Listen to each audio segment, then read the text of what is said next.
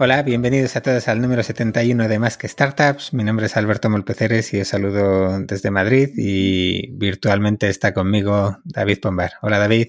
Hola Alberto, ¿qué tal? ¿Qué tal? ¿Qué tal por Galicia? Muy bien, todavía no ha llegado el crudo invierno, así que estamos aquí disfrutando de tardes apacibles. Bueno, oye, una pregunta así entre nosotros, ya que nadie nos escucha. Eh, si publicamos el vídeo, ¿alguien se va a dar cuenta de que no llevamos la misma ropa que durante la entrevista? Nah, eso son cosas del directo. No, eso no, no creo que nadie se entere. Bueno, bueno, pues que lo miren que David se ha recortado la barba y está muchísimo más guapo, que lo sepáis. es que llevar barba con mascarilla es un poco absurdo, o sea que ya he optado por quitarme la barba directamente. Yo, la verdad que estoy pensándolo también porque me sale súper despeinada luego, tío, y es un poco ahí... que, bueno, como, como salgo poco no me pongo mucho la mascarilla, así que... Yo es más una cuestión de calor, tío, me da mucho calor. ¿Sí? Sí, sí, Yo, yo será que me la pongo poco porque salgo poco, no porque no porque no cumpla con lo que hay que cumplir. Claro, yo es que estoy yendo dos días a la semana a la oficina y a la oficina hay que estar todo el día con la mascarilla puesta y hoy se hace largo, ¿eh? Sea, ya me he tenido que comprar una gomilla de estas para sujetarla porque me dolían las orejas. Y ya el siguiente paso ha sido quitarme la barba y a este paso, no sé, me compraré una máscara de estas de las de Decathlon que te cubran la cara entera o algo así. Bueno, eh, pues a ver, eh, antes de empezar con el entrevistado, tenemos que cumplir con la gente que, nos ha apoyado y ha comprado unas cartitas de Streamloots. Os invitamos a que lo hagáis. Si vais a nuestra web, más que startups.com, hay una parte ahí que no me acuerdo cómo se llama, pero colabora o apóyanos o algo así.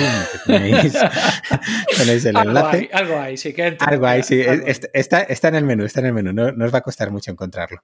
Eh, ahí tenéis la opción y podéis comprar unas cartas para colaborar, para colaborar con el programa y también participar en, él. Tenemos más ideas, pero bueno, ahí hemos empezado con este y la verdad que está yendo muy bien. La gente eh, se está aportando. El tema es que vamos, vamos a tener que hacer un programa ad hoc solo para, para este tipo de cosas. Así que bueno, vamos a coger dos, tres cosas cada programa para no alargarlo y, así vamos. Eh, a mí me ha tocado saludar a Adrián Pradilla. Adrián Pradilla, no me digas, a mí también me ha tocado saludar a Adrián Pradilla. ¿Pero cuántas cartas ha comprado este hombre? Pues no lo sé, no lo sé. Le habrá tocado el impuesto revolucionario. no, lo que pasa es que Adrián nos quiere mucho. Así que, Adrián, que te queremos un montón, tío. Bueno, yo creo que ha sido un defecto en el algoritmo. Tendremos que hablar con la gente de Streamloots.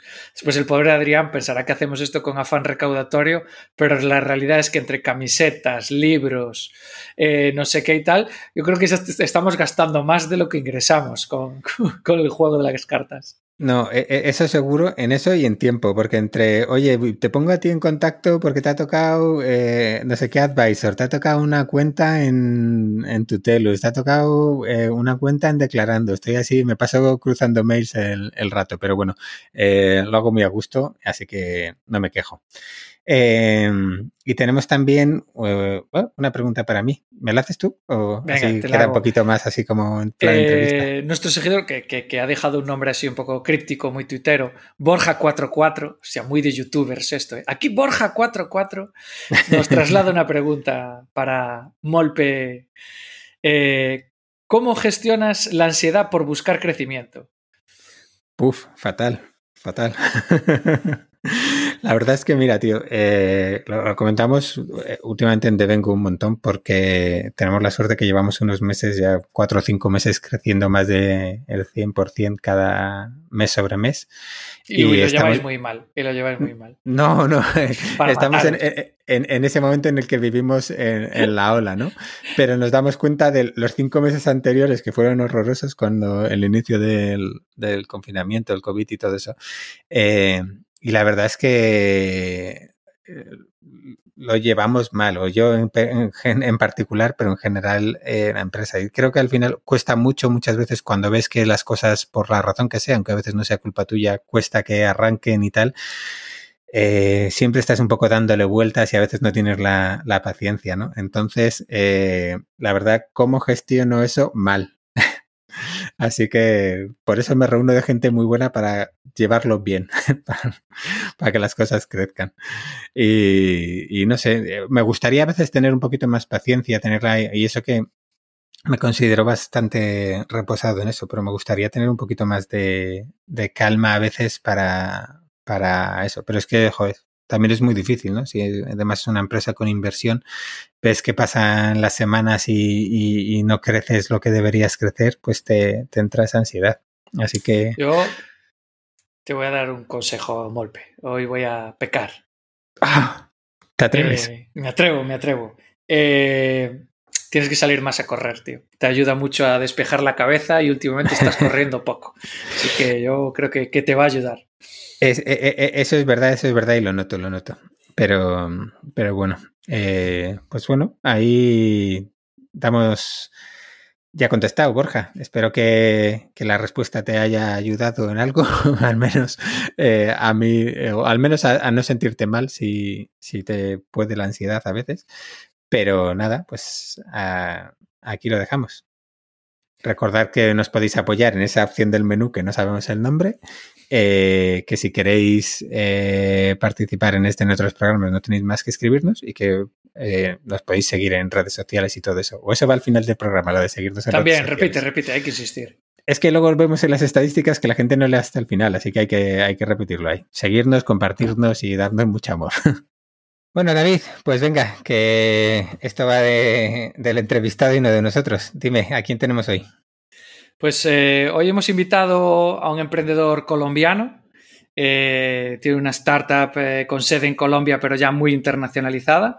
Y queremos un poco que nos cuente todo este proceso. Nos va a contar más detalles. La startup se llama Playbox y él es Oscar Giraldo. Oscar, bienvenido. Bueno, David, Alberto, muchas gracias por la invitación. ¿Qué tal? ¿Cómo estás? Muy bien, muy bien, muy emocionado de, compartir con ustedes hoy. Bueno, Qué bien, oye, cuéntanos. Eh, sí, no, te, iba a decir antes, eh, Oscar, ten en cuenta que, eres nuestro primer invitado de, de, fuera de, bueno, no iba a decir de fuera de España, de fuera de Europa. Entonces, si a veces somos un poco paletos y decimos algo así, pues tú nos lo dices sin problema y nos dices, no, hombre, que no, que eso no es así. ¿Vale? Desde tú no, no, tengas, ya verás que, nosotros nos solemos dar caña entre nosotros y tal, y no, no, hay mayor problema. Si nos tienes que dar caña, nos la das. Vale, vale, perfecto. No, serías el primer invitado que se dedica a vacilarnos durante toda la entrevista. bueno, Oscar, eh, cuéntanos, eh, ¿quién eres y cómo has llegado hasta, hasta aquí a fundar Playbox? Bueno, listo, pues soy Oscar, Oscar Giraldo, soy de una ciudad eh, intermedia en Colombia, no de la capital, Bogotá, una ciudad donde es conocida más por el café que por la tecnología. Soy ingeniero de sistemas de software. me fui para Chile después de terminar la universidad a jugar hockey sobre patines. Es bastante conocido, en, particularmente en Barcelona. Ah, y uno de mis sueños siempre fue eh, poder ir a jugar a un club fuera de Colombia. Eh, inicialmente tenía pensado irme para España, pero en esa época sacar una visa eh, para España estaba complejo, así que decidí mejor irme a, a Santiago de Chile.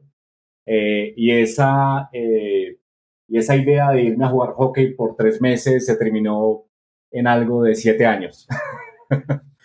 Ah, entonces, nada, es una historia larga, pero eh, básicamente ese, ese, esa ida a Chile me ayudó a conocer eh, eh, el mercado de tecnología allá y terminé fundando mi primera empresa.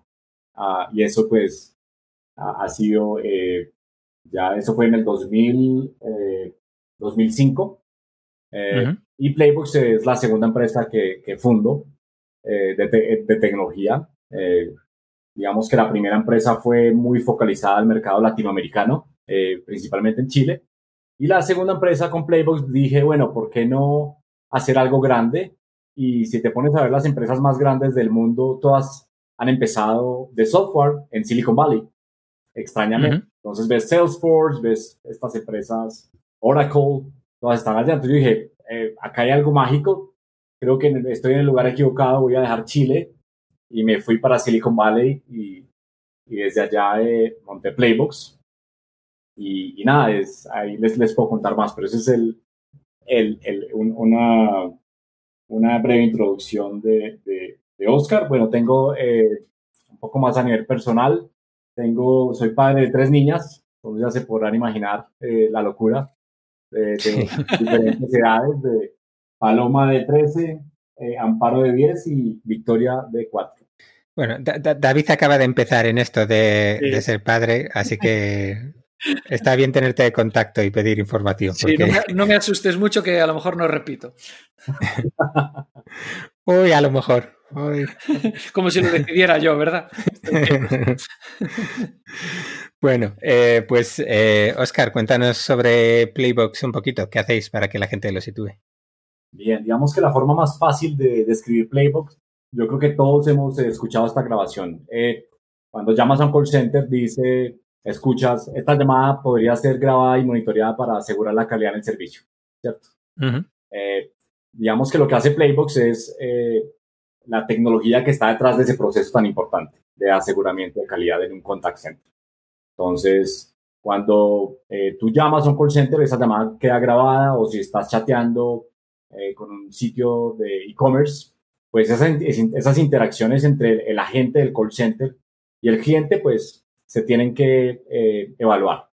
Eh, y se evalúan para asegurar esa calidad en el servicio. Entonces Playbox facilita y se conecta con los sistemas de, de telefonía, los CRMs de estas empresas y permite hacer un análisis y sacar reportería para mejorar la experiencia al cliente. Eso es Playbox. ¿Y eso viene de una experiencia pues, de tu anterior empresa en Chile o algo así, la idea? ¿O es algo que cuando vas a Silicon Valley empiezas a pensar qué hago ahora? No, es, es una historia muy, muy, muy interesante. Digamos que, que, parte, parte desde, desde, que era, desde que era pequeño. Digamos que yo crecí con computadores y teléfonos. Eh, mi papá, digamos, es un hacker, eh, hacker, hacker literal y, a él le, gustaba mucho eh, hacer cosas con, con teléfonos y, computadores. Entonces desde pequeño eso como que me, me, caló y me llevó a estudiar ingeniería de sistemas. Me fui para Chile, eh, trabajé en una startup. En esa startup, eh, digamos que, que, decidí, me inspiré para crear mi propia empresa. Y la primera empresa que creé, la, la creé con la idea de, de poder conectar el mundo de los teléfonos y los computadores. Entonces, básicamente era que escribir unas líneas de código y conectar eh, eh, los teléfonos con los computadores, crear una llamada, por ejemplo, un click to call desde una página web, eh, hacer clic y, iniciar llamadas telefónicas. Eso fue antes de Twilio, no sé si conocen Twilio, que es bastante, en Estados Unidos. Digamos que era Twilio antes de que Twilio existiera. Esta empresa se llama Medularis, todavía existe. Y la idea inicial de Medularis era poder hacer que los desarrolladores crearan sus propios sistemas telefónicos con código. Eh, y finalmente, esa, esa empresa fue muy difícil eh, salir a venderla en el mercado en Chile porque la gente no entendía, venga, pero Oscar, ¿para qué yo voy a para qué necesito estos códigos para conectar teléfonos? No entiendo eso. Finalmente lo que hicimos fue una aplicación sobre la plataforma. Entonces la aplicación que hicimos fue la aplicación de Click to Call que tú instalabas en, en tu sitio web eh, ponías tu número telefónico y te llegaba una llamada telefónica en menos de 15 segundos de un call center. Entonces, esa idea inicial me llevó al mundo de los call centers. Entonces, cuando, cuando yo vendía el software de Click to Call, el de la persona de e-commerce me decía, Oscar, habla con eh, mi gerente de contact center, y yo me fui para el contact center, y ahí sale la idea de Playbox. ¿Y por qué sale la idea de Playbox? Es porque yo quedé eh, impresionadísimo cuando visité el primer contact center en Chile. Era un montón de personas, había muy buena energía, pero también habían muchos problemas en la industria, eh, mucha desmotivación de, de, de, los agentes, mucha rotación de personal. Eh, y entonces me empecé a cuestionar, bueno, ¿cómo con tecnología se puede eh, mejorar ese, ese, ambiente? Y otra cosa interesante, un insight interesante que ayudó a la creación de Playbox fue que de los clientes del Click to Call de la primera empresa, los más exitosos eran los que tenían los call centers con mayor motivación. Y los, y los clientes que no tenían tan buena tasa de conversión de venta por el click to call eran los que tenían condiciones laborales no muy buenas. Y eso me empezó a cuestionar y yo dije, ¿qué tal si con tecnología podemos motivar a los agentes de call center? Y ahí empezó Playbox con esa idea de cambiar la industria call centers a través de la motivación. Eso que inició por la parte de motivación se fue expandiéndose hasta lo que es Playbox, que es una suite de productos que ayudan a, a manejar un contact center, las personas que están detrás de un contact center. Entonces creció de ese insight inicial y mira cómo los puntos se van, se van conectando desde que era pequeño y de, los computadores con la telefonía, a crear esta empresa, después de esta empresa ir a un contact center y de ahí parte toda esta historia bonita de, Playbox hoy, tras nueve años de, ocho años de, historia. Hombre, pues en el clavo, porque al menos lo que yo conozco de call centers aquí en España, eh, has descrito la situación que te encontraste en antaño. No sé si tendrás algún cliente en España, pero vamos, muy motivados y, demás no se les nota a los trabajadores. Sí, sí, tenemos, varios clientes en España. Eh, tenemos a Globo y tenemos a Travel Perk, que son de los como unicornios en, España. Entonces, muy contentos de poder eh, trabajar junto con esas marcas tan, tan interesantes y poder apoyarles a generar una mejor experiencia a sus clientes. Bueno, David, ya sabes, si abrís un call center en tu, en tu chiringuito. Chiringuito. Alguno, alguno tenemos, sí, alguno tenemos. Bueno, y cuando llegaste a Silicon Valley, ¿ya tenías allí contactos o cómo fue un poco aterrizar allí? Porque dices, esto, si las empresas quieren estar en Silicon Valley, pues me tengo que ir allí, es fácil decirlo, pero, pero ¿cómo fue el paso allí? Ah, fue una, una, experiencia muy, muy interesante. Eh, fue, fue difícil, bastante difícil porque yo no sabía hablar inglés cuando me fui. Uh, entonces, eh, esta fue la historia. Yo estaba eh, enfocado con mi empresa en Chile y surgió una, una, convocatoria para llevar emprendedores de Chile a Silicon Valley del gobierno chileno, de una agencia del gobierno que se llama Corf. Y nos ganamos un, un, un, eh, un espacio para ir a Silicon Valley a una aceleradora llamada Plug and Play Tech Center en, San. Estuvimos ahí representando a Chile. Yo, digamos, el colombiano infiltrado, eh, junto con de amigos chilenos. Eh, y en ese proceso fue muy bonito porque es un proceso de inmersión a lo que era la cultura de Silicon Valley, cómo funcionan, entonces ellos te explican, estos son los, los, los VCs, estos son los inversionistas ángeles, estos son las empresas, estas empresas compran otras empresas, eh, está Stanford, está Berkeley, ahí sale el talento, eh, hay una guerra de talento, hay empresas grandes, empresas pequeñas que, que, que, compiten por esto, este tipo de, mercados. Entonces fue una experiencia maravillosa. En ese, en, ese en ese periodo, sin saber cómo hablar inglés y comunicarme, eh, me, me, apoyé muchísimo en Google Translator para escribir los emails y empecé a, agarrar cancha de a poco hasta que empecé a tener contactos con personas que me respondían esos emails mal traducidos por Google eh, y logré tener reuniones con ellos y, empecé a generar una red de contactos en ese periodo de tres, cuatro meses con mucho, mucho sacrificio porque en ese momento tenía mis dos hijas pequeñas y me alejé de ellas por tres, cuatro meses por perseguir este sueño. digamos que son como las, las cosas que tú pones en la balanza y dices, ah, es duro, pero, pero bueno, eh, esa es un poco la, la historia de, de, ir a Silicon Valley. En esa, en esa ida a Silicon Valley por tres, cuatro meses, cuando regresé, regresé a Chile, veía el mundo como, como Matrix. Es decir, como que tenías, veías el mundo de una forma diferente. Eso me cambió completamente. Eh, y desde ese, desde ese momento dije, tengo que vender todo en Chile y me tengo que ir a Silicon Valley. Y convencí a, a mi familia y nos vendimos la casa, vendimos el carro, quedamos, mejor dicho, con dos maletas y nos fuimos para, para Silicon Valley ya un poco más serios a, vivir allá, a otra aceleradora llamada Alchemist Accelerator, que es la competencia, la competencia de YC, pero esta se enfoca principalmente en B2B. Eh, entonces fue una experiencia más o menos de seis meses y eso me abrió los ojos, me abrió los ojos muchísimo de, de poder eh, entender cómo funcionaba la industria. Tuve la oportunidad de ir a, a, una conferencia de Salesforce, de Dreamforce, y cuando yo vi Salesforce, esa fue como mi inspiración. Yo dije, yo quiero hacer tipo como un Salesforce. Y el Salesforce, ¿dónde nació? No nació en Colombia, no nació en Chile, nació en, en Silicon Valley. Y yo dije, acá es donde tiene que estar Playbox. Y tomamos la decisión de enfocarnos en el mercado americano y no, con, y no vender en Latinoamérica.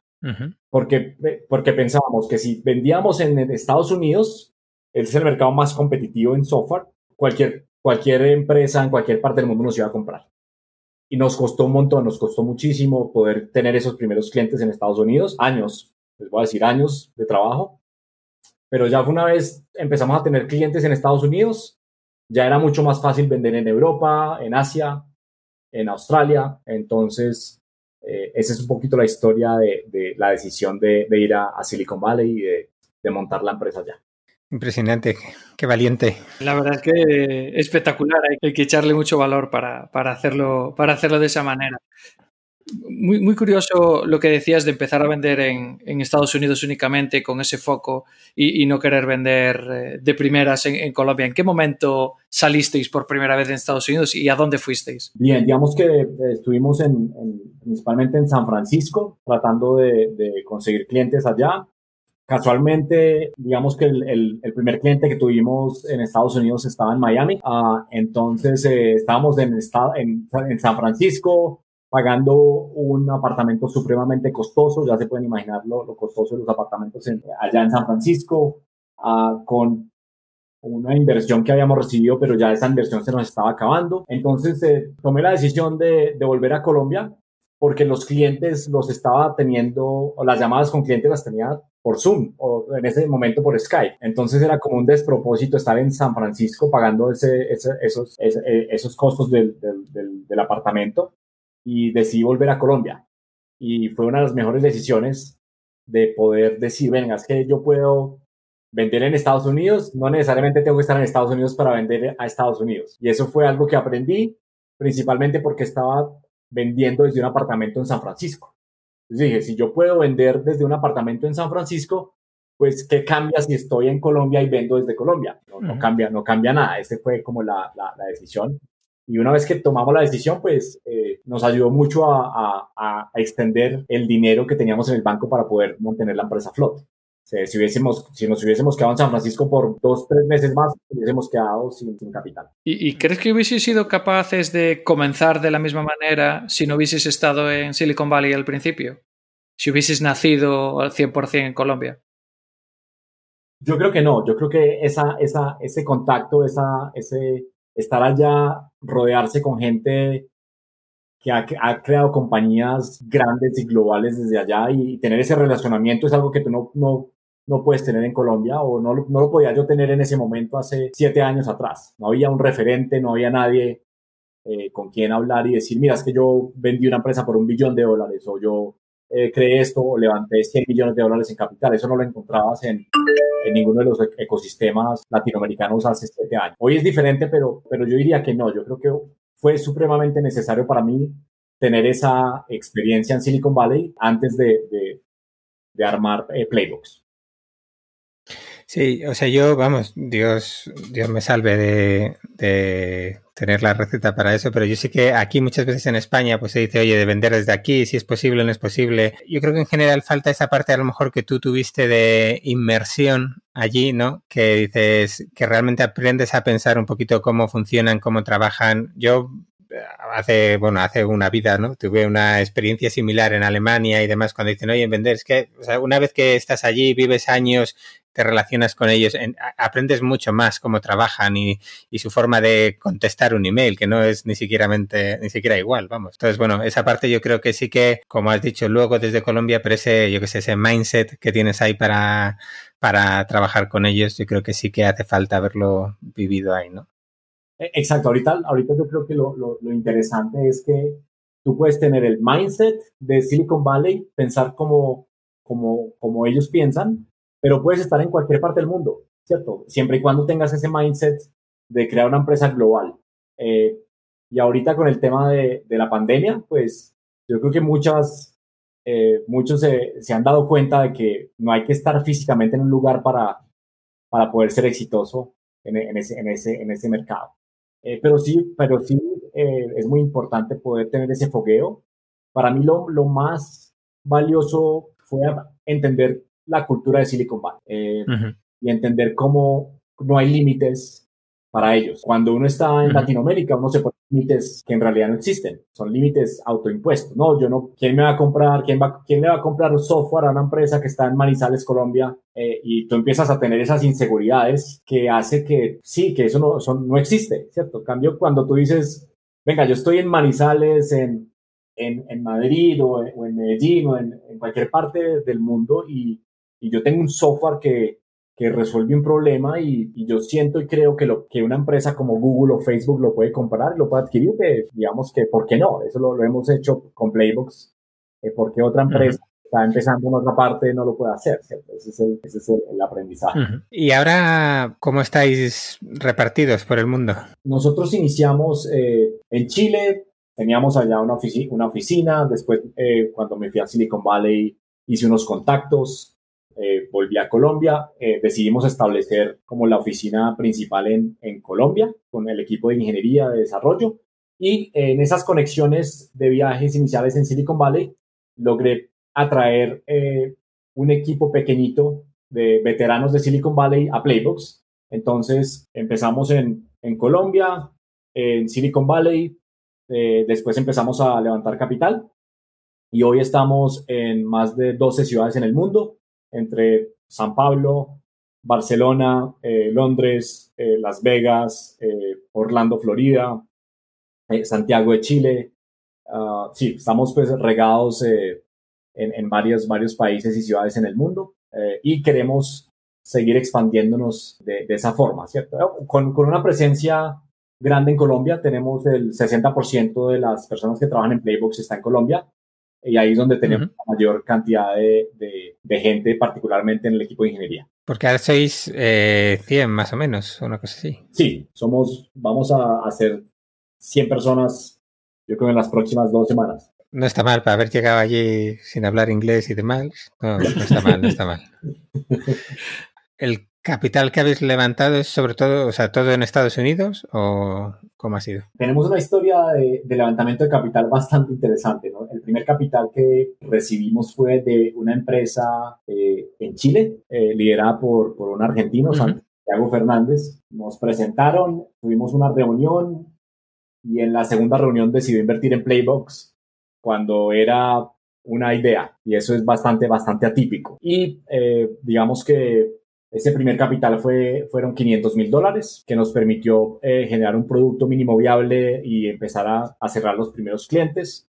Eh, los primeros clientes sí eh, fueron latinoamericanos, fueron en Chile, pero era muy claro para nosotros que esos primeros clientes eran simplemente de prueba porque nuestro mercado principal era Estados Unidos. Después la segunda ronda que levantamos fue de un fondo de capital corporativo de Medellín, de las empresas públicas de Medellín. Tenía un fondo de 40, 45 millones de dólares y, nosotros fuimos la segunda inversión del fondo, de, de, la historia del fondo, eh, y ahí recibimos 1.5 millones de dólares. Y ahí eh, voy a contar una historia corta. Antes de recibir ese capital de EPN, teníamos 267 dólares en el banco y teníamos que pagar 6, 7 personas. Yo estaba viviendo pues en la casa de mis papás, con mis hijas. O sea, era, imagínense la, la locura y el estrés de, de estar al, punto de quebrar y de la nada aparecer este fondo y nos pone un millón y medio de dólares fue una verdad que un alivio eh, tremendo. Y ahí ese capital lo recibimos en 2015 y en el 2019, el año pasado, cerramos una ronda de 7 millones de dólares de un fondo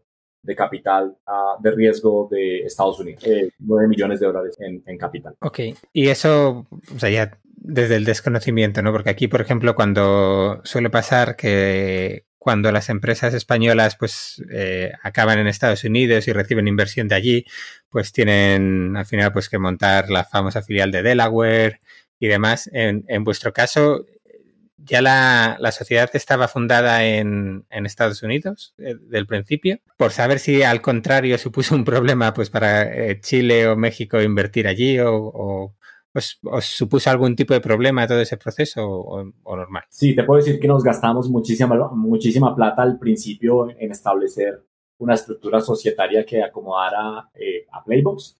Eh, empezamos en Chile, entonces la sociedad era chilena, la inversión que recibimos de los 500 mil dólares fueron en Chile. Ya cuando empezamos a, enfocarnos en Estados Unidos, armamos la sociedad en Delaware eh, y lo que hicimos fue hacer que la sociedad en Delaware comprara la sociedad en Chile y que Chile fuera una subsidiaria de la, de la, de la C-Corp eh, en, Delaware. Hicimos ese, ese traspaso de los accionistas allá eh, y eso nos permitió, ese vehículo nos permitió levantar las rondas de capital con, con EPM y la ronda de capital eh, con, con que es el fondo que nos puso capital hace, hace poco.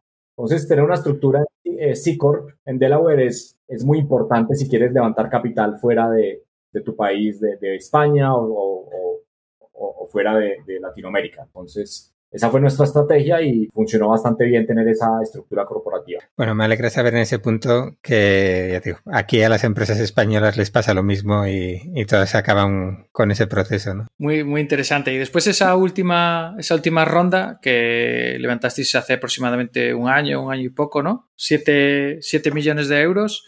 Eh, ¿Nos puedes decir a qué valoración la conseguiste? ¿Un poco en qué cifras os estáis moviendo ahora? Bien, te, te puedo hablar un poquito de, de, de, las métricas de crecimiento que, de, que teníamos, uh -huh. que creo que pueden ser eh, interesantes para, para que los emprendedores que nos están escuchando tengan un benchmark de, cómo. Cuando levantamos la ronda de Fiance, estábamos eh, facturando 2 millones de dólares eh, al año en ARR y veníamos con un crecimiento de 100% año tras año, con una tasa de, de retención eh, de más o menos 100, 130%. Eh, eso quiere decir que cuando si, si nosotros no vendíamos nada, crecíamos 30% anual simplemente por la base instalada y por el crecimiento de la base.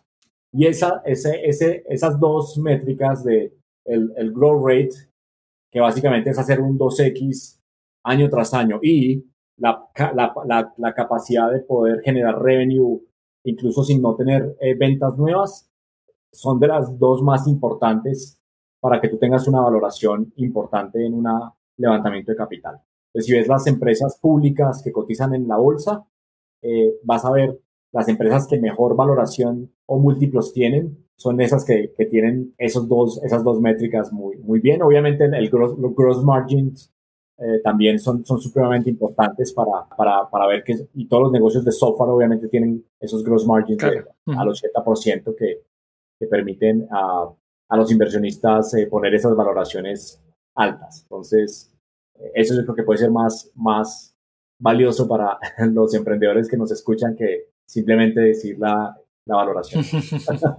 sí, señor. Muy, muy buenas métricas y muy interesante además conocer eso por encima de otro tipo de, de otro tipo de datos. Totalmente de acuerdo contigo. Tú que eres, tienes una empresa B2B encima internacional y demás, aquí en España, eh, todos los que estamos en el mundo B2B, pues siempre lloramos, ¿no? De, de los largos y los duros que son los procesos de venta y demás. ¿Hay en algún país en el que sea eso más fácil o, o, o toca sufrirlo en todos sitios? Voy a decir algo. Yo soy colombiano, la 60% de nuestro equipo está en Colombia. Solamente tenemos un cliente en Colombia en los nueve años de historia de Playbox. Uno. Entonces, eh, es, es, es, muy raro, pero para, para nosotros es más cómodo vender en Estados Unidos que vender en nuestro propio país. Es más fácil. Uh -huh. Es más fácil. Cuando tienes un producto de clase mundial eh, con, con un problema, que resuelves un problema grande para, para el cliente, eh, y tienes un proceso de venta establecido y, y, sabes identificar como tu cliente ideal, en Estados Unidos es, es, es, es magia, porque la forma en que la gente allá evalúa software es diferente a cómo evalúan software en, Estados, en Colombia o en, o en un país eh, latinoamericano.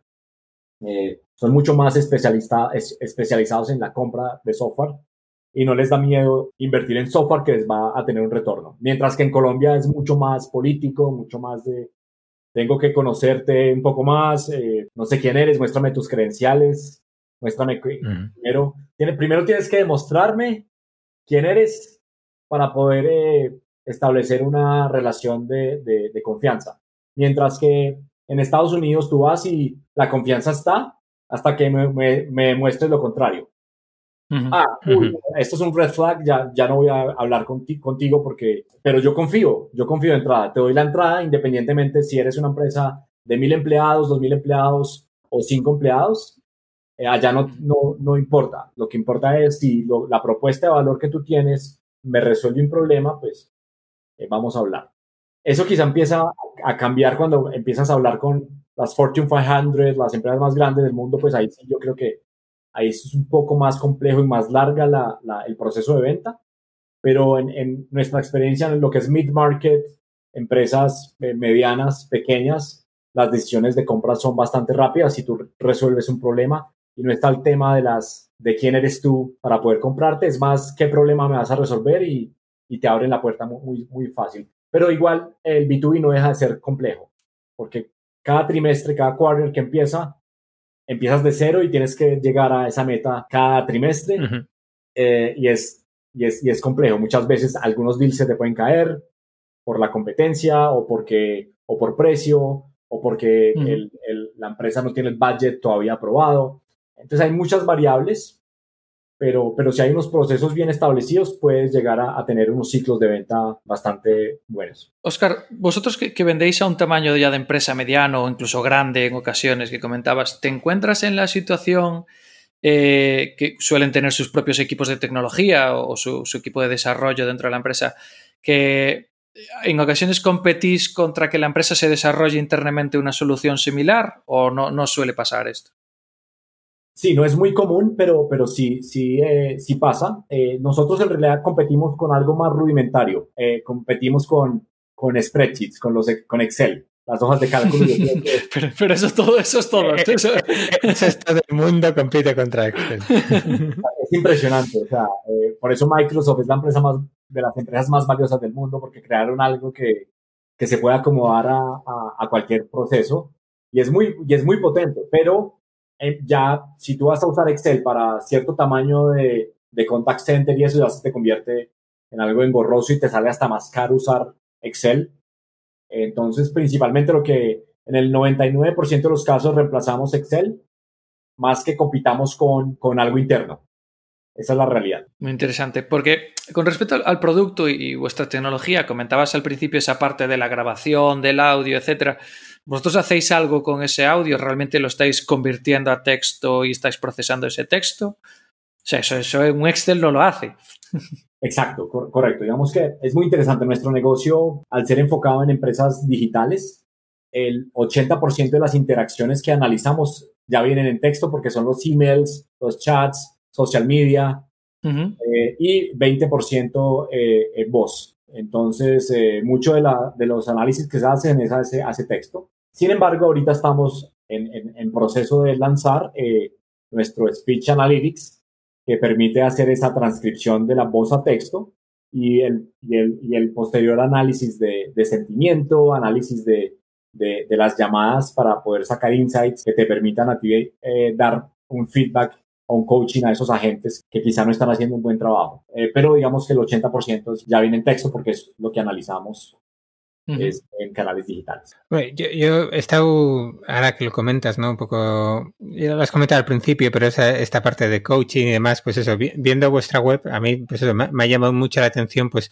todo el foco que tenéis en, en la formación de, del, ahí no me sale ahora la palabra, de la persona, el que, el, el operador, perdón, no salía, la formación, el coaching, el ayudarles, eso sirve, desconociendo totalmente el sector, ¿eh? o sea, eh, es algo que, que, realmente sirve como palanca diferenciadora y a la hora de, de, vender, porque como decíamos antes, el Excel eso tampoco lo tiene. Correcto. Eh, te pongo un ejemplo. Imagínate que llamas a, a una empresa de tecnología porque compraste un, una tableta nueva, ¿cierto?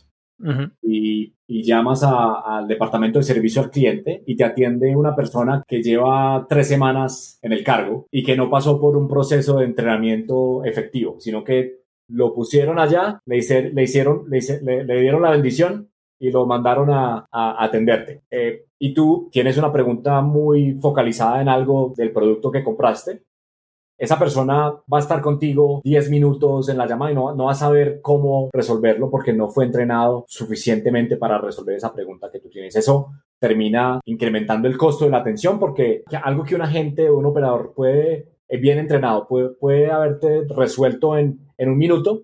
Una persona que no pasó por el mismo entrenamiento puede demorarse 5 minutos, 10 minutos mientras habla con un supervisor o habla con un compañero. Eh, entonces ahí hay eh, esa es una de las cosas que Playbox resuelve. Playbox genera programas de capacitación eh, focalizados a que todas las personas, sin importar qué tan grande sea tu contact center, vas a, a asegurar que todos van a tener el mismo entrenamiento de manera uniforme, que cuando van a hablar contigo al teléfono, todos van a, tener una respuesta única para esa, esa, pregunta que requieres sobre el aparato electrónico que, del cual di el ejemplo. Eh, ese es, es, algo que, que, que, Playbook se enfoca. Entonces, cuando una gente primero está motivado, está, tiene todos lo, lo, los conocimientos, tiene acceso a sus KPIs para saber si está haciendo bien o no su trabajo, al final la experiencia positiva te la vas a llevar tú como consumidor. Ese agente va a hacer lo posible para que tú tengas una buena experiencia. Y eso, de eso se trata Playbox. Playbox se trata de esa experiencia del agente, del operador, para que los, los clientes tengan una, una, mejor experiencia. Y en eso, o sea, simplemente dais la herramienta a la empresa o les ayudáis de alguna forma, pues eso, a modo de consultoría a, que esos materiales se generen bien y que sean útiles para, para los operadores, etcétera. Sí, nosotros eh, brindamos la, la, plataforma, la tecnología para que cada cliente suba sus contenidos, suba sus procesos. Eh, nosotros no somos responsables de, del contenido eh, que vas, pero sí los asesoramos en cómo eh, implementar la herramienta para, para, para que funcione bien para su operación. Sí, eso sí, pero les ayudáis también un poquito a decir, yo qué sé, imagínate que llegas a una empresa que hasta ahora han sido un desastre y dices, bueno, aquí tienes la herramienta, pero les ayudáis también de alguna forma en esa parte un poco de, oye, pues mira, esto son cosas que funcionan en otros, etc. ¿O, o cómo lo hacéis eso? Sí, claro que sí. Nosotros tenemos un eh, departamento de Customer Success, pues que esto en SaaS, eh, si, un, si un SaaS no tiene Customer Success Department, eh, no, no, no, no, no, no es SaaS. y, ese, y ese equipo se encarga de hacer lo que tú acabas de mencionar. Se, se encarga no solamente de explicar cómo funciona Playbox, el producto como tal, pero también en entender los procesos del cliente para llevarlos a Playbox y que pueda tener una implementación exitosa. Entonces, no solamente técnicamente, sino también de, a nivel de procesos tenemos gente. Sí, la verdad es que he visto también vuestro blog y con un montón de artículos interesantes sobre, sobre estos y otros temas. La verdad es que está muy bien. Invito a todos los que nos están escuchando a que, a que lo vayan y lo consulten porque hay un montón de, un montón de información.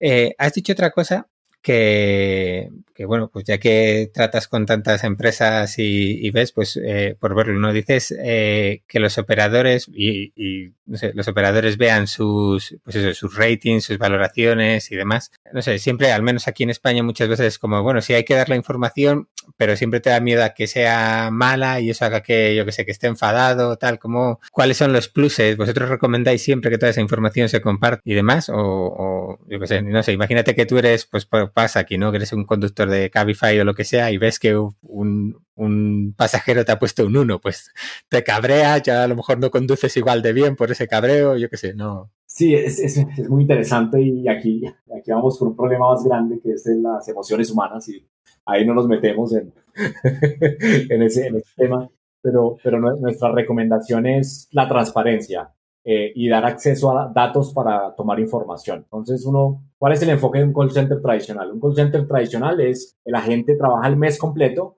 y al final del mes le dan un feedback. Mira, esto fue lo que hiciste bien, esto fue lo que hiciste mal, pero, pero tuvo que pasar 30 días para recibir esa, esa retroalimentación. Entonces no es justo para la gente porque va, va, a decir, venga, pero este feedback me lo pudiste haber dicho hace 15 días atrás y yo hubiese cambiado mi comportamiento y hubiese tenido mejores resultados y hoy no estaría llorando porque mi bonificación se vio alterada porque no me diste un feedback que pudo haber sido eh, antes. Es lo que, lo, lo que hace Playbox es decir, venga, acá el feedback es lo que te va a hacer a ti un mejor operador. Y, y si tú eres un mejor operador, significa que vas a ganar más plata porque vas a tener bonificaciones, si estamos hablando de un call center que tenga esas bonificaciones, y, y, y, tú te vas a sentir mejor contigo mismo porque pues vas a ver que estás avanzando en tu, eh, estás haciendo un buen trabajo. No hay nada peor que sentir que uno no está haciendo un buen trabajo y no está colaborando y eso, eso genera desmotivación. Nuestro, nuestro enfoque es diferente desde, desde, el día uno. Venga, tenemos la data, ¿por qué no le compartimos la data en tiempo real a los agentes para que ellos se autogestionen? Y, y acá somos adultos, o sea, somos adultos, no somos niños que no, nos tienen que guardar la información o voy a manejar la información de cierta forma. No, venga, acá, tú eres adulto, este es tu trabajo, te vamos a compartir la información que te va a servir a ti a hacer un mejor trabajo. Eh, y tú te puedes autogestionar en lugar de que tengas que esperar un mes a recibir una nota mala que te va a dejar frustrado y que no te va a ayudar a, mejorar. Eh, entonces ese es como el approach y muchas empresas, digamos, de la nueva generación de contact centers o, estas empresas modernas, eh, están adoptando este, esta forma de, trabajar así en los contact centers, mientras que las empresas tradicionales siguen trabajando en Excel y siguen trabajando de la forma antigua, pero al final eso es muy contraproducente porque finalmente los clientes son los que sufren. Y si los clientes sufren, pues su negocio baja y nosotros estamos en el negocio de la experiencia al cliente. Pues eh, vamos, yo ya te digo, viendo, aunque es más sobre todo servicios de, de voz, eh, ojalá lleguéis a España pronto y, mejoréis, mejoréis el servicio, porque vamos, eh, no, no, no, les culpa a los operadores únicamente, o sea, no, no, no es el mejor sitio para trabajar, hay una rotación horrible, etc, etc, pero, pero vamos, se ve que he tenido un par de experiencias malas últimamente y estoy, estoy, estoy dolido. Bueno, eh, David, ¿qué más tenemos? Oscar, eh, Comentas mucho el tema de la motivación y la felicidad de los operadores de los call centers, pero ¿qué pasa con los empleados de, Playbox? ¿Cuánto te preocupas de su motivación y de su felicidad y qué haces por ello? A ver, eh, la respuesta corta es que es muchísimo, es parte de mi trabajo. Eh, el tema de generar un ambiente y una cultura donde la gente quiera eh, levantarse un lunes y, e ir a trabajar con, con ganas. No todas las empresas yo creo que logran eso. Playbox es una de ellas. Eh, y todo eso empieza con una frustración personal y acá voy con otra historia. Cuando trabajé en Chile, tuve la oportunidad de trabajar en, en, el sector de, la banca. Trabajé en una empresa, en un banco grande allá en Chile y tuve una experiencia buena y otra experiencia mala en la misma empresa. Y la experiencia mala fue por un jefe horrible, el peor jefe que tuve yo en mi vida. Y ese jefe me traumó tanto que yo dije, el día que haga una empresa, voy a hacer todo lo contrario a lo que ese jefe hizo conmigo. Entonces, eh, mm. parte, de la cultura de Playbox tiene que ver con esa frustración de haber tenido esa mala experiencia como jefe. Yo dije, voy a hacer algo diferente. ¿Y qué es lo que es diferente? Es, por lo general, las empresas tienen esta idea de, de la pirámide, donde el, el jefe o el CEO está arriba y la gente está abajo rindiéndole pleitesía al CEO. ¿Qué es lo que yo vi eh, diferente? Es darle vuelta a esa pirámide y es donde, donde yo estoy, es abajo. Como CEO, yo soy un servidor. Es la, la forma en que yo hago mi trabajo, es yo, yo sirvo a que mi equipo esté bien para que ellos puedan hacer bien su trabajo. Entonces, si ellos vienen a mí con un problema, pues yo, les, yo trato de ver cómo resolver ese problema y, y remover un bloque para que ellos puedan avanzar rápidamente. Eh, y si ellos les va bien y si ellos son exitosos, pues al final Playbox va a ser muy exitoso, ¿cierto? Eh, y eso es lo que trato de, pasar al, al resto del, del equipo de management y todos los directores de Playbox tienen que tener esa, esa visión de servicio y de, realmente preocuparse por, por su equipo y poner su equipo eh, primero antes que ellos, ¿cierto? En, muchas ocasiones tienen que sacrificar eso y, y, si estás como líder, no es que el líder tenga, como, digo, un, beneficio, no, bueno, los líderes tienen ciertos beneficios, pero también a costa de, un sacrificio es de, servir y de poner su gente primero. Y la gente siente cuando sus líderes los ponen primero. Eso, se ve, eso no se puede falsificar, eso la gente sabe cuando una organización tiene líderes que, que ponen primero a la gente. Eh, y yo siento que la cultura de playbooks eh, está basado en eso y la gente lo siente y lo agradece muchísimo de que tengan líderes que, en los que ellos pueden confiar y que, y que están sirviéndoles a ellos. Y, desde esa visión del, liderazgo, de ese liderazgo eh, ejemplificante o un poco más servil, eh, ¿cómo el equipo puede saber hacia dónde tiene que ir, cuáles son sus objetivos, qué cosas tiene que hacer y qué cosas no hacer, cuando no hay un líder dando órdenes, sino que hay un líder habilitando o ayudando? Bien, hay, hay, hay, hay, tres cosas que, digamos, que, que todo, todo CEO tiene que, tiene que hacer. Es, primero es responsable de la visión. ¿Cuál es la visión de la empresa? ¿Cuál es la, la para dónde vamos? ¿Cuál es ese, ese tema aspiracional donde vamos a estar acá 10 años trabajando y todavía no hemos llegado allá? O sea, ese, ese es aspiracional. Eh, para Playbox es que nuestra visión es que queremos estar en todos los contact centers en el mundo. Es como lo mismo que decía Bill Gates de un computador en cada casa. Acá es Playbox en cada contact center en el mundo. O sea, no vamos a descansar hasta que Playbox esté en, todos los contact centers en el mundo. Entonces, ellos saben que la visión está allá. ¿Y qué tienen que hacer para llegar allá? Pues un producto con ciertas características. Tenemos que atender a los clientes bien para que nos elijan y nos recomienden. Entonces, es como que el cómo ya, ya se delega al resto de la organización. Digamos que la ejecución, porque tú puedes tener esta visión, pero si no tienes un plan y no, y no tienes un cómo vas a llegar allá, pues vas a quedar como un visionario nomás, pero si no ejecutas, pues no, no existe el negocio, no llegas a los, a, a, los números de ventas, no, no, sacas producto. Entonces tienes que tener un plan muy claro de, de, cómo ejecutar esa, esa visión. Entonces, nosotros usamos algo que se llama el B2MON, que eso se lo inventó Salesforce y es básicamente como un, un OKR donde eh, sirve para dar una hoja de ruta para allá, incluyendo el cómo de la ejecución. Entonces, la ejecución es básicamente el plan de negocio que te va a llevar allá. Y finalmente, el tercero es la cultura.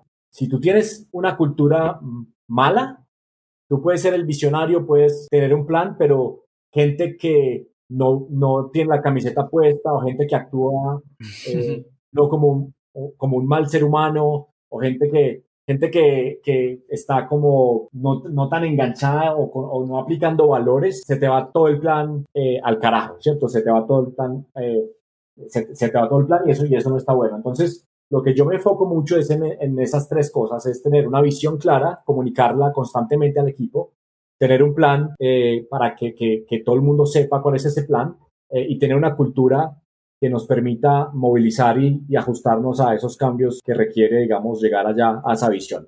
Esos son como los tres principales pilares de, de cómo eh, movemos Playbox.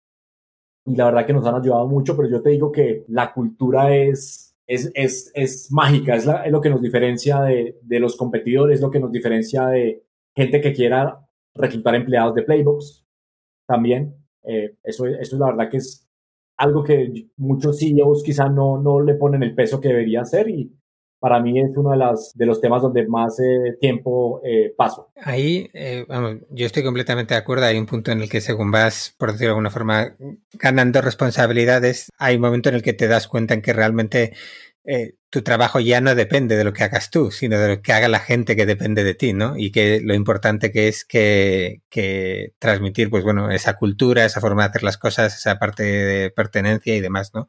Eh, pero también, eh, y aquí, no te voy a dar una mala noticia, pero sabrás que estás en ese rango en el que eh, empiezan a decir muchas veces que la cultura ahí, pasando a los 100 empleados, la cultura empieza a, a, romper las costuras, ¿no? a, a crujir. ¿Cómo, ¿Cómo enfocas este punto? Como ya habéis tenido, o sea, ya ves que cada vez cuesta un poquito más, además estando en distintos países. ¿Cómo es un poco ese, cuáles son los retos para mantener esa cultura que tenéis? Bien, es muy interesante y, estamos en un punto de quiebre, como tú dices, tal cual, así me siento en un punto de quiebre de una transición, una crisis, creo que crisis en el, en el, en el, en el buen sentido de la palabra. Eh, de hecho, eso se lo he comunicado al equipo, les he hecho saber que estamos en esa crisis de transición a, a, la, a, la, a lo que es la villa. Entonces, si, si ves el libro de Blitzscaling de, de, de Hoffman, él habla de, la, de varios cinco estados. Entonces, el primer estado es la, la familia, que es de 0 a 10. Ya pasamos por ahí. De, pasó de, eh, del, del, de, del de 10 a 100 y después del de 10 a, a, a 1000, que es la villa, que es donde, donde, donde, donde estamos. El, el anterior es la tribu. Estamos pasando de tribu a villa y, y ahí es totalmente diferente. Y ahí entonces, eh, ¿qué pasa? Pasa que en cada uno de esos estados hay gente que dice, ¿sabes qué? Hasta aquí llegué en Playbox, a mí me gustaba la etapa de familia, esto ya es demasiado grande o me gustaba más la, la parte de, de, tribu y Playbox no es la empresa en la que yo quiero trabajar y eso está bien. Y nosotros antes, cuando alguien renunciaba, yo me sentía muy mal, lo tomaba personal yo dije, pero ¿qué estoy haciendo mal? ¿Qué estamos haciendo mal? Eh, y después dije, no, esto es normal, esto es normal. Una empresa pasa por esta transición y hay gente que se tiene que ir y hay gente que tiene que venir con más experiencia, con, con, con otro, o la gente que está en Playbox y que quiere llegar a ese siguiente nivel y que está dispuesto a hacer los cambios para llegar allá, bienvenidos. Eh, y yo creo que tenemos muchísimas personas en Playbox que están dispuestos a, hacer esa transición a la villa, pero también, eh, eh, también estamos, entendemos que es normal que, que, la gente se quiera ir en ese proceso de transición. Y, y, estamos simplemente teniendo conversaciones y, y dando feedback y, entendiendo que, que, Playbox quizá no es el mejor lugar para, para todas las personas en esos diferentes stages del proceso. Pero es, una, es, es algo muy enriquecedor y, y es un proceso que estoy disfrutando mucho como CEO. Yo como CEO también me estoy reinventando. Mi trabajo hace un año era diferente al que estoy haciendo hoy y, y tuve una crisis de, de, por mucho tiempo. una vez recibimos la inversión de capital de Fayance, empezamos a contratar estos ejecutivos. Yo decía, ¿y ahora qué hago yo? Ya no estoy acá en esto, entonces ¿cuál es mi, mi trabajo? Y tuve un proceso de, me pasaba eh, viendo Instagram, y yo pasaba, decía, ¿qué hago? y tuve un proceso de crisis interesante, pero ya entiendo que, ah, ok, ya esta es mi labor y, ya empiezo a encajarme en la organización. Y siento que ahora estoy en ese otro proceso de, ya borré Instagram para no caer en ese, eh, en ese, en ese vicio. Uh, entonces estoy ahora es tratando de ver cuáles, qué otros CEOs en, en el mismo stage donde yo estaba, qué, ellos, qué es lo que hacen ellos. Eh, entonces ahí, ahí estoy ya entendiendo de, un poco más cuál es más estratégico, eh, más de, de, de, soportar o más, o más de reclutar ejecutivos con muchísima experiencia que vengan a llenar huecos en la compañía eh, o temas estratégicos como adquisiciones de empresas. hay muchas cosas que el CEO puede aportar, no necesariamente en la parte operativa, porque ya no estoy en esa parte operativa. Mira, pues eh, ya que comentas esta parte de, la adquisición de empresas, eh, pues vosotros este año eh, habéis adquirido una, habéis comprado una empresa. ¿Cuál es en ese sentido la, motivación para, para hacerlo? O sea, cuando nosotros tuvimos aquí un caso, por ejemplo, de que pasó por el, por el programa, que lo tenemos que volver a traer porque les han comprado y no se lo han dicho a nadie, son los más listos. Eh, pero bueno, él, contaba, ¿no? Pues que lo, lo tenían como, como, una idea de, de, crecimiento, ¿no? Pues realmente pues adquirieron un competidor que de hecho era mucho más grande y decidieron pues invertir parte de la ronda en eso. En vuestro caso con, con Trainbox, ¿cuál ha sido la motivación? Bien, muy interesante. Playbox es una plataforma que tiene muchas aplicaciones eh, integradas eh, una de las primeras, uno de los primeros productos que nosotros desarrollamos fue una herramienta de Learning Management para contact centers. Eh, pero como fue uno de los primeros productos que desarrollamos hace, hace ocho años, pasamos al 2019 y esa plataforma, el producto ya estaba viejo y ya estaba, no estaba como al, al nivel del mercado eh, actual. Entonces teníamos dos opciones. Una es desarrollarlo desde cero y poner recursos propios para hacerlo o, digamos, adquirir una compañía que, que pudiese ayudarnos a, eh, y un equipo detrás que pudiese ayudarnos a acelerar eso. Digamos que fue un poco, digamos que nunca no lo pensamos así de, de, vamos a, nos levantamos un día y dijimos vamos a comprar una empresa en este sector. No, no fue así, sino que fue más de relacionamiento. Yo conocía eh, unos emprendedores eh, de casualmente colombianos en Manizales de hace mucho tiempo que estaban desarrollando software de educativo eh, de diferentes formas con gamificación y todo esto. Y en un evento nos volvimos a encontrar y me mostraron lo que estaban trabajando. Es uno de los fundadores me mostró, me dijo, me dijo Oscar, es Strainbox, estamos haciendo en esto. Y yo inmediatamente vi el futuro de Playbox en ese producto. Eh, digamos que es un equipo de, era un equipo de cuatro personas, cuatro fundadores, eh, no habían levantado capital antes y digamos que, que, que, la conversación llevó a que yo les dijera muy rápidamente en esa conversación, les dije, ven, ustedes están interesados en ser parte de Playbox y ser adquiridos. Y la respuesta fue, pues hablemos. Eso fue en diciembre y en enero tomamos la decisión de hacerles una propuesta de integrarlos a ellos al equipo, traer la tecnología y darle los recursos que ellos necesitaban para poder llegar a, a, integrar Playbox en eso. Pero hay algo que, que digamos que fue supremamente importante para nosotros tomar en, la toma de esa decisión, que fue la cultura del equipo. Si nosotros nos hubiese gustado el producto, pero no la cultura del equipo, no hubiésemos comprado. Eso hubiese sido un fracaso. Nosotros vimos un equipo con los mismos valores, con las mismas ganas de, de hacer un cambio. Ellos decían, es que no puede ser que que la forma en que se capacite a la gente sea de esta forma anticuada, que ellos están, ellos son, como todo emprendedores, son, son rebeldes que, que no están de acuerdo con la forma en que funciona el mundo y creo que hicimos una buena conexión, les hicimos una oferta que fue atractiva para ellos eh, y hoy digamos que son parte de Playbooks y están en roles de liderazgo dentro de Playbooks. Fue una, un match eh, increíble, eh, que no es fácil. Yo cuento esta historia, pero es que una adquisición, independientemente del tamaño, no es fácil. La integración de la gente, integración de la tecnología, mm. y esa digamos que ha sido muy, muy positiva para nosotros. Y ya varios clientes actuales ya les estamos dando acceso a esta plataforma nueva y estamos deprecando la plataforma antigua que nos ayudó obviamente a generar un mercado, pero, pero había que reconocer que, que Playbox en ese mercado no era el, mejor. Y ahí es donde viene el tema del ego, donde uno reconoce que hay otras personas que hacen mejor su trabajo y, y uno reconoce eso y valora y decide adquirir y decide venderle una historia que, que juntos puede ser mejor que separados. Eh, y eso es lo que hicimos con Trainbox y nada, súper felices de, de haber hecho ese, ese, ese proceso con ellos. Sí, ahí te iba a preguntar, porque la verdad es que escuchándolo así, dices, a ver, el nombre hasta pega, Trainbox, Playbox, dices, pega, la cultura pega. Me imagino que eh, vuestros desarrolladores, vuestros programadores, de librarse de un software de hace 8 o 9 años, estarían felices y contentos, que tampoco hay esa rencilla de tal, ¿no? Entonces dices, es perfecto todo. Y, está, están, están, es, es, muy interesante porque cuando tú tienes que forzar algo tanto para que pase, es mejor no, no, no forzarlo. En este caso, fue como, o sea, fue, fue una conexión de todo tipo que, que no, había, no había nada que dijera que, oye, no, eso es un red flag, no, no, no hubo nada de ese tipo yo creo que las, las mejores transacciones de la industria, digamos, adquisiciones, pasan de esa forma. Las pequeñas como esta o, o las otras grandes también, digamos que a una escala mayor. Pero yo creo que la cultura es, vamos de nuevo a la cultura, fíjense que volvemos a la cultura. Sí, sí. Somos seres humanos eh, codificando, desarrollando software, pero no dejamos de ser seres humanos con emociones y con eh, sensaciones y, y, esa parte humana, yo creo que eh, Playbooks digamos que respira esa parte humana y en, todas las decisiones que tomamos como empresa. Entonces, eh, nada, es importante para nosotros la cultura.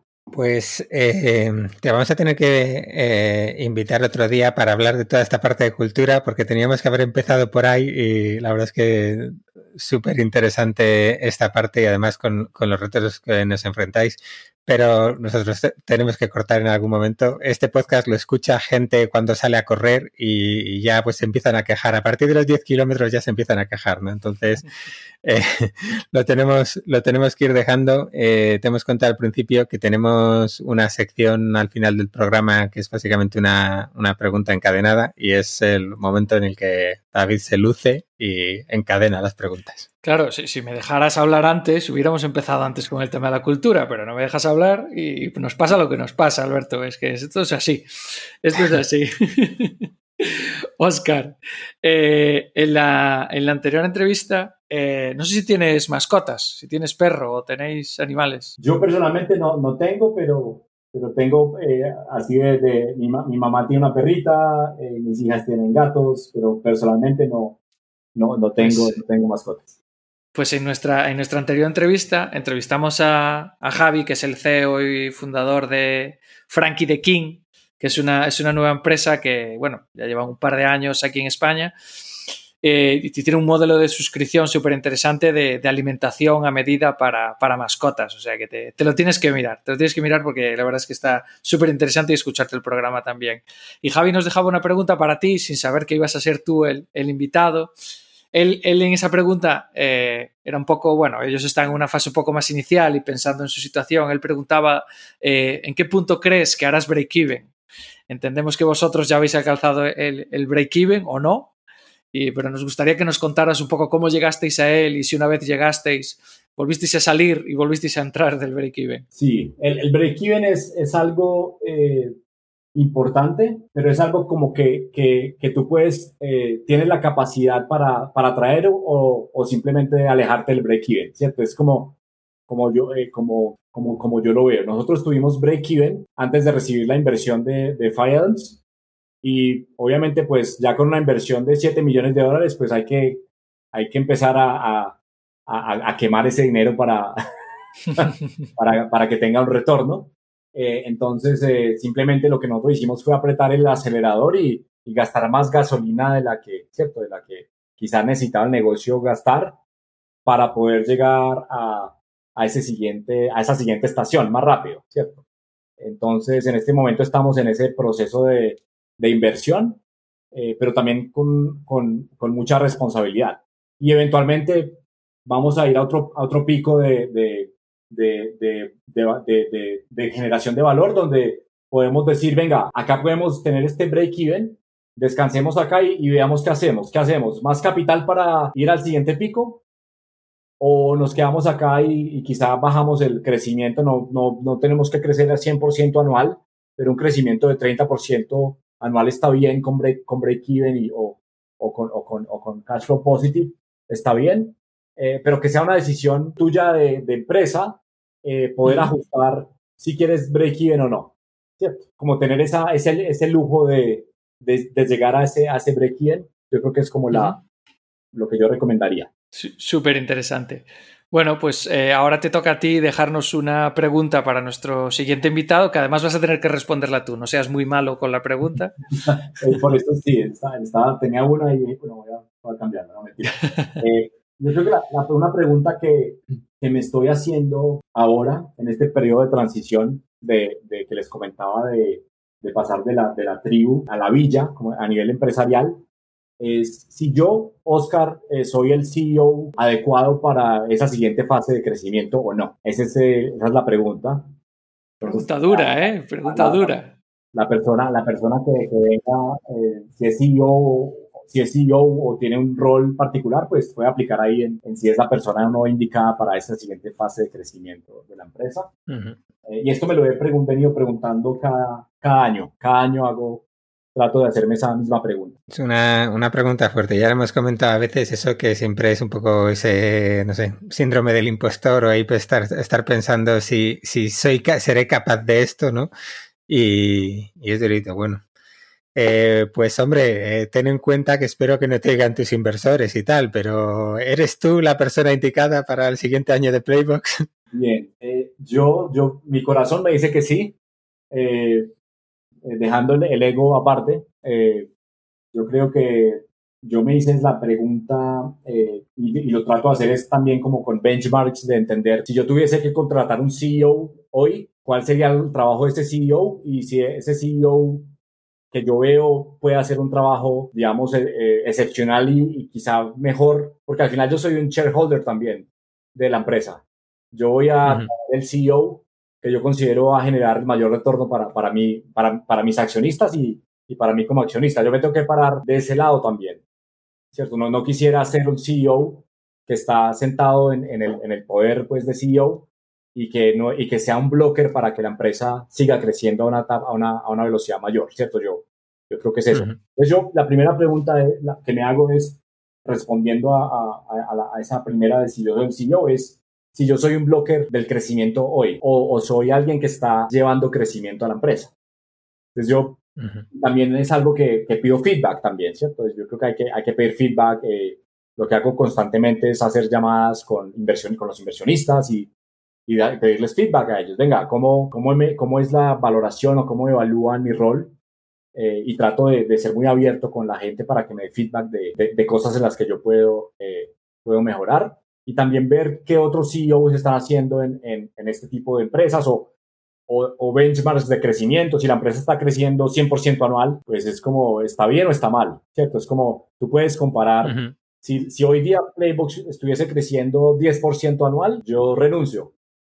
¿Cierto? Es porque, a ver, esto, está, esto estamos en un mercado enorme, esto no está creciendo, hay algo que está mal acá y, y el CEO por lo general siempre tiene la culpa. entonces, entonces, nada, es, es, eso, es tratar de, sacar el ego eh, aparte para poder eh, responderlo de la, forma más acertada, pero hoy me la, pregunto, mi corazón me dice que soy el CEO para la siguiente fase. Eh, en un año más les diré si soy el CEO o no, pero no sé. Vale. Oh, pues genial la respuesta, la verdad. Eso, pensar si eres el blocker y tal, está, está muy bien. Eh, pues Oscar, lo vamos a dejar aquí. Te agradecemos muchísimo este rato que, has compartido con nosotros. Yo me lo he pasado bien y he aprendido un montón. Y, pues nada más. Esperamos, seguiremos un poco Playbox y, hasta pronto. Bueno, hasta pronto, chicos. Muchas gracias por la invitación. Eh, me, me encantó también este espacio que compartí el día de hoy con ustedes. Muchísimas gracias, Oscar. Estamos en contacto.